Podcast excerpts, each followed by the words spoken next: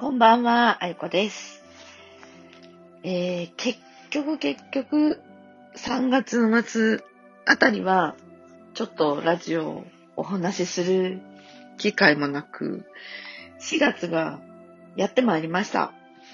えっと、前回から、えー、1週間ぐらい経ってるかな。ね、あのー話させてもらった頃はそれぐらいだったと思うんですよね。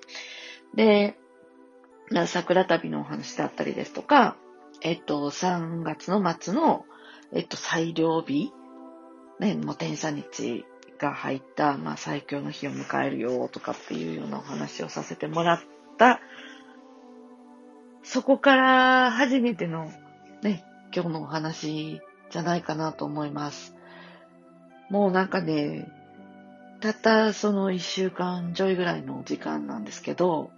うん、まあ動き出したらね、私やっぱりこう、結構もういろんなこと同時進行でやっちゃうので、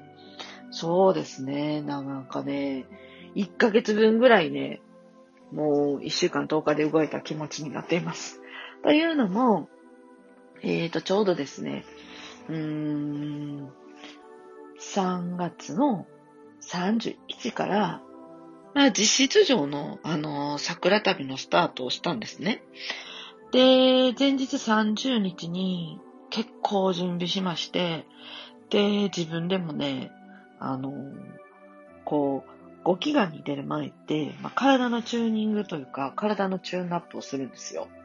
まあ、そうじゃないと、こう、日常的に、うん、普通にね、えっと、まあ、私は経済活動と言ってますけど、皆さんにやったらこうお仕事ですよね。お仕事して、働いて、えー、まあ、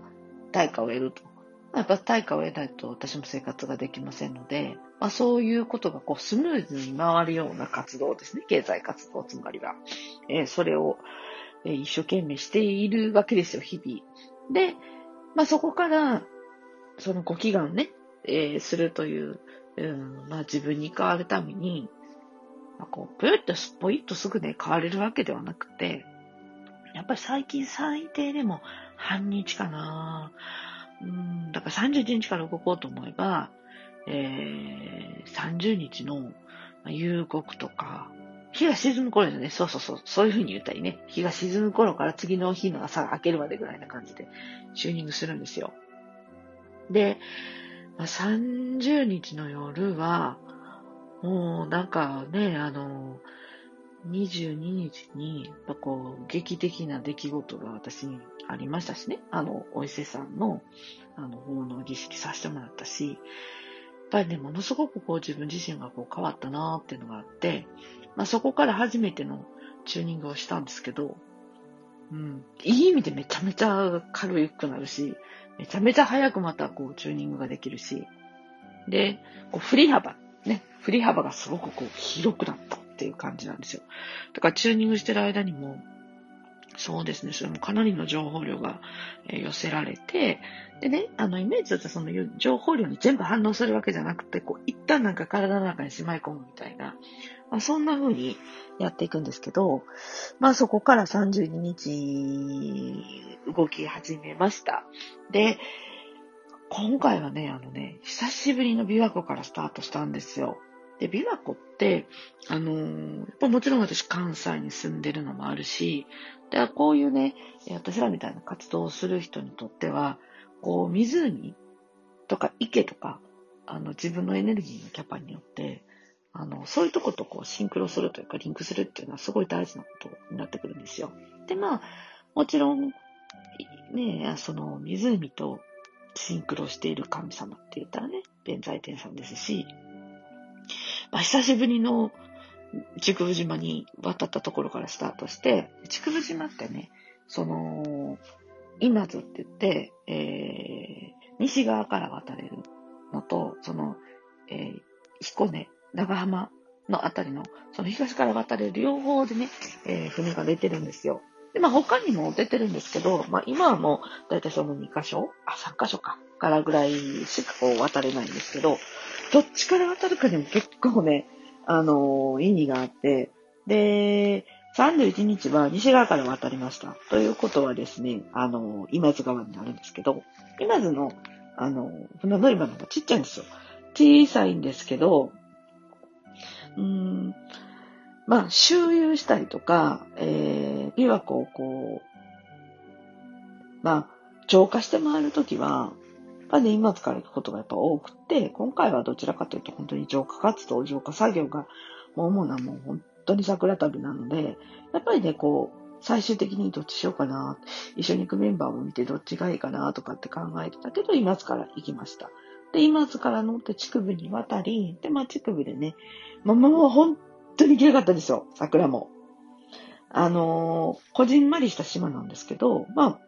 まあ解説すると、日本三大弁財天の中の一つです。えー、宮島江の島、えー、筑部島って言われるんですけどね。で、ここの、やっぱりもう桜もね、もう、ちょうど、ちょうど見、見頃です。もう、もうすぐ満開ぐらいの感じでしたね。で、えー、まあ、滋賀県は、その、大阪とか、えー、よりは、ちょ、ちょっとだけね、遅いんですよ。数日。だからもう本当にいい頃合いで、えー、見れましたね。で、まあ、地区を後にして、今度はですね、え、北に上がって、北に登ってずーっとこう、琵琶湖を一周しました。でね、私あのー、その、本当は乗るはずだった、えー、長浜城あたりの、えー、船乗り場があるんですけどね、筑部島に渡る。そこの長浜城の、うん、桜を見に行きました。で、桜を見に行ったわけじゃなくて、長浜に行って行って行って行ってって言われて、ちょっと交差されるのかなと思ったら、あのー、えー、秀吉公が使ってた井戸光っていう場所があるんですよ。そこをやっぱりこうね、えー、指示され、で、まあ、浄化作業し、そのまあ、あやかりでですね、ものすごい綺麗な長浜城の桜を見ることができました。で、日本、うん、日本百景の中のやっぱり一箇所になってるだけあって、あんなに綺麗にね、咲くもんだっていうふうには思わなかったので、まあ大体ね、関西は毎年の桜旅、こう、やっぱり地元っていうこともあって、ちょっとね、後回しになっちゃう傾向がやっぱ毎年あったんですよ。で、でもまあ今年は、あの、あの、あんまり遠方に飛ばず関西中心にまず始めようっていうのは思ってましたので、あの、結構ね、綺麗にね、もう咲き誇るも、あの、すごい壮大な桜を見ることになります。で、夜は、清水寺でもよかったんですけど、ちょっとね、当時に行ってみようと思って、当時に行きました。太陽桜。綺麗かった、これが。うん。あの、えー、割と夜桜ピストンしてみましたね。先にね、ちょっとね、えー、やらないといけないことがあって、そこから戻ってきてまた見たみたいな感じでね、あの、すごく堪能させてもらいました。そして、久しぶりに、あの、京都に宿泊して、で、そっからですね、そうそう、京都に宿泊したのも、一応、その、あの、滞在時間がそんなに長くなかったので、まあ夜の間でも、あの、結構浄化作業ができるので、ちょうどね、御所の近くかな。そのあたりに、えー、泊まりまして。で、次の日は、あの、京都からね、福井に抜けたんですよ。まあ、オバマ、ね、正確にはオバマなんですけど、まあ、そのオバマにはこう北上してきますから、昔でいうところのサバ街道を通ったりですとか、まあ、その前にね、あの、鴨川沿いをずっと上がっていったりしましたんで、まあ、京都はちょ、ちょっともう、地理かけ、葉桜ぐらいですけど、まあ、北に上がれば上がるほど、またね、すごくこう長い、あの、桜並木を見ながらですね、えー、オバマに脱げました。で、今度、オバマから、なんと名古屋におりましたね。南下ですよ、ずーっと南下して。で、まあ、この経路を辿っていただくとわかるんですけど、その、ずーっとこう、経路順に、こう、浄化をしていくことによって、えー、まあ、当時の調整っていうのができるので、今回は、琵琶湖から入って、え小浜に抜けて、で、名古屋に南下して、で、今度名古屋から、今度北上したんですよ。北上していくことにより、岐阜通って、富山抜けて、で、今度は新潟まで行きました。もうね、そのあたりまで行くと、もう、雪山と桜のコントラストがもうすんごく綺麗で、まあ、なんとも幻想的な感じでしたね。で、えー、その次の日も、えっ、ー、と、たまたま高田城ですね。高田城、あの、高田城っていうのは、その、えー、お城跡、またここもお城跡なんですけど、そこでね、ライトアップしてるっていうことが分かりまして。で、また高田城の方に行きましたら、まあ、綺麗なしだれ桜とかね。で、あの、湖面に、あの、すごくこう、あ、川のね、ごめんなさい、水面にね、えー、桜が映り込まれていて、まあ、それを撮影したりとかしてたら、またまた幻想的なものがたくさん撮れましたね。あのー、本当にね、今回はこう壮大なこう桜を、えー、たくさん出くわすことになり、でね、夜桜、やっぱりね、夜桜も今回はね、夕方の日が暮れる頃にもう全集中してこう、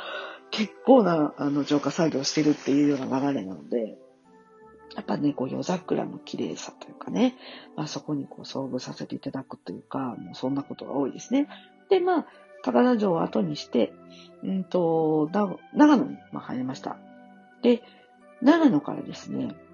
まあ、長野はですね、実はね、何を隠そう、あの、これもね、流れでなんですけど、私が2012年の終わり、2013年の初めぐらいから、ちょっとね、こう、パワースポットに行ってみようかな、みたいな、お仕事の合間にって思い始めて、さ、初めて足を踏み入れたのが長野県だったんですよ。ね、なんか不思議でしょ？でもこれも後々、まあ、繋がっていって意味があって、ああ、だから長野だったんだなっていうことがわかるんですけど、まあ、簡単に言うと、うちの、あの、母方の祖母、祖父が、の家系が長野の出身だったっていうことがね、まあ、分かってくるわけなんですけど、まあ、そのつながりと、まあ、他のつながりもありつつ、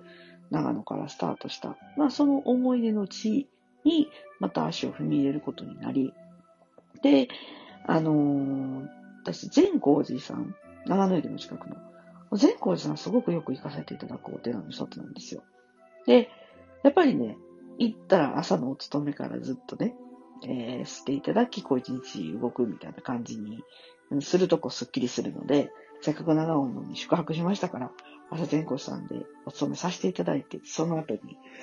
あのまま、なんとね、戸隠に行きました。戸隠に行って、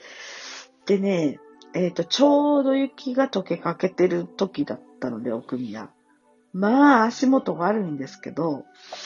逆に言うともうこんな体験初めてやなと、まあ、その雪が降り積もって、まあ、ちょっと溶けかける時期とかね、もうそういう時に行かせてもらうのまずないので、行けるとこまで行こうかっていう風な感じで入り始めたんですけど、もう途中からもう行けるなっていう感覚になってきたので、まあ、是が非でも上まで上がってと思って奥宮も上がらせてもらいました。でね、あの、奥宮も雪がやっぱりすっごい積もってたんで、いつも入れないようなところにも結局入れるような感じにもなり、まあ最後はちょっとね、ソリみたいな感じで滑って降りてくるみたいなね。まあそんなちょっと楽しい体験もさせてもらいながら、戸隠を後にして、そして、えっ、ー、と、どこ行ったかな。あの、あ、そうそう、そっから諏訪湖にいました。まあ、諏訪湖は前回は、ちょうど、えー、年の初め頃に伺いましたので、あの、行った日に、今年初の、あの、全面ね、湖面が凍ったっていう日の前日かな。前々日ぐらいに行かせてもらったので、まあ、それとは打って変わってね、まあ、この31日から昨日まで行っても、すごくお天気も良かったので、またね、あの桜と、あの諏訪湖のもうコントラストがすごく綺麗でしたね、やっぱりね。で、えー、まあそんな感じで、えっ、ー、と、長野を後にして、で、なんとですね、昨日中に静岡まで南下してきたと。まあ、ここまで来ております。ねこれまあ、まずか31、1、2、3日間ですよ。すっごい走行距離なんですけど、でもまあね、もうその走行距離自体が、もう含めての増加活動になるので、もうここはね、気合入れてやっておりますよ。で、えー、今日は、あのー、静岡からさらに南下して、で、最終的には、今日はね、あの、東京の方に向かって入ろうかなと思ってます。で、明日もう一日、あの、東京近郊を回らせてもらって、一旦関西に戻ろうかなというふうなスケジュール感でございます。で、また、あの、関西戻ってからは、ね、あの、ちゃんとクールダウンをして、ちょっと一週間ほどかな、経済活動をやりまして、で、また、あの、次の週からちょこちょこと動き出すと。まあ、3週目もまたね、えー、浄化活動をするという習慣ですね。なので、一週間ぐらい浄化活動をして、一週間経済活動、また次の一週間浄化活動みたいな。まあ、そんな流れで4月は動きたいなというふうに思っております。まあ、あの、本当にね、えー、今回の、まあ、桜旅なんですけど、いつもと動き方を変えてね、やっぱ大正解だなと思ってます。で、まあ、動く、動くにつれて、私が住む大阪も、なんかあの、コロナに関しては感染者がまたどんどん増えているとかっていう情報が入ってきたりですとか、で、この桜旅動く前に、ちょっと地震があったりですとか、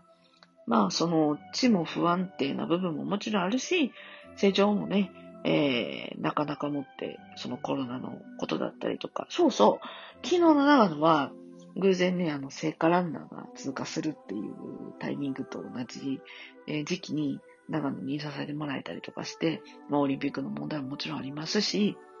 まあ、2021年は、本当にこうね、コロコロコロコロ、あの、決まりルールとかも変わるし、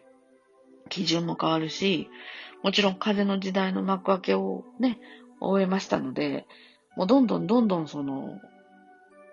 体感ができるレベルで変わっていくなっていうことがね、日々進んでいくような、えー、毎日だと思います。そして、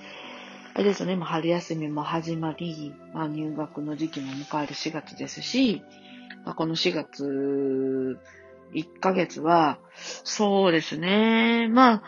皆さんの意識の中に入れていただきたいこととしたら、もうとにかく徹底的にこう浄化をするっていうようなことを意識してください。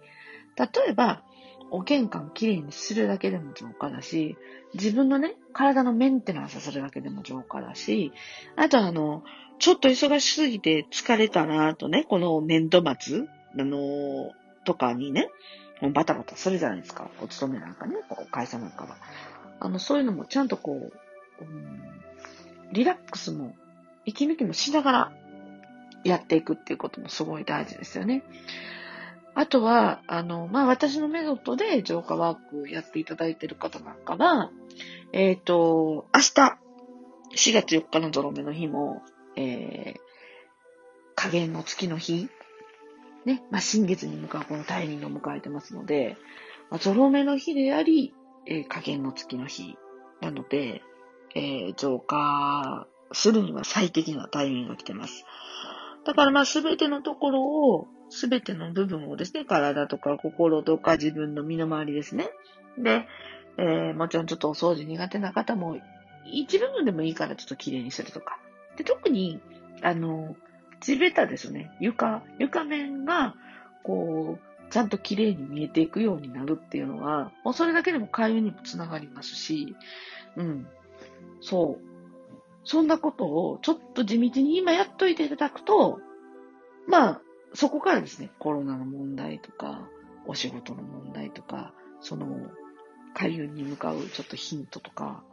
でそういうところからね、ちょっとね、変わってくることもできるような、えー、月間になってるんですよ。なので、コツコツと浄化する、きれいにする、クリアリングする。まあ、こういうイメージでね、4月は行っていただきたいなと。で、精力的に動こうとか、もうこのこと始めるぞってね、あの、4月はやっぱりね、えー、学校のね、入学式だったりとか、ね、年度が変わったり、新しい仲間が周りにできたりとか、新しいずくめもありますから、精力的に動こうと思われる方は、どんどん動いてください。あのー、ただし、何度も言いますけど、こう浄化を忘れずにっていうことです。で、えっと、私の方の予定で言うと、この、普段でしたらね、毎年、このね、桜旅の時に私がこう動きながら皆さんとこうイベントをしたりですとか、まあ、楽しい企画っていうのでご提案させてもらうんですけど、今回はその桜城下の最終地であるこう北海道、あの、東北北海道が、えー、桜が咲く時期に伺おうと思ってるんですね。まあ予定としたら4月の20、えー、3、4あたりからゴールデンウィーク前ぐらいまで。ここに、あの、皆さんも参加できるような、まあ、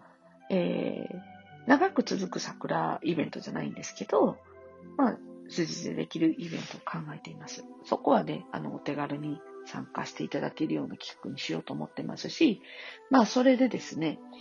えっ、ー、と、ま、イメージとしたら秋ぐらいまでですよ。次の、あの、秋ぐらいの、までの、うん、浄化活動を、まあ、第一セクションとして完了させたいなと思っているんです。だからぜひですね、えー、お知らせしますので、またそちらのイベントにも参加していただけたらなと思います。さあ、今日もですね、ちょっと長らくお話ししました。ね、時間を頂戴しました。まあ、あのー、移動中はね、私も年々、年齢結構いってるんですよね。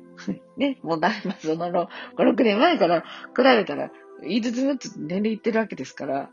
ぱね、ホテルに入ると気がついたら畑みたいな、あの、そんなタイミングも今回は多いなと思ってて、まあ皆さんにもね、こうリラックスしながら動いてくださいって言っているように、私自身もあまりそこはね、えー、頑張らず無理せず、まあ自分の体に、えー、沿ったように動き、そしてこうやってね、ちょっと元気やなと思うときは、えー、配信していくっていうような、まあ、こういうペース守りながらやっていきたいなと思います。なのでね、まあ一回一回がちょっと長くなるかもしれませんけれども、えっ、と、おそらくですね、私の予想では今日動くじゃないですか。で、明日、明後日、ね、まあ、東京にいて関西に戻る。まあ、この関西に戻ったあたりからは、まあ、通常の経済活動タイムなので、うん。多分、まめに配信できるんじゃないかなと。また、あの、一応の予定だけお伝えしておきます。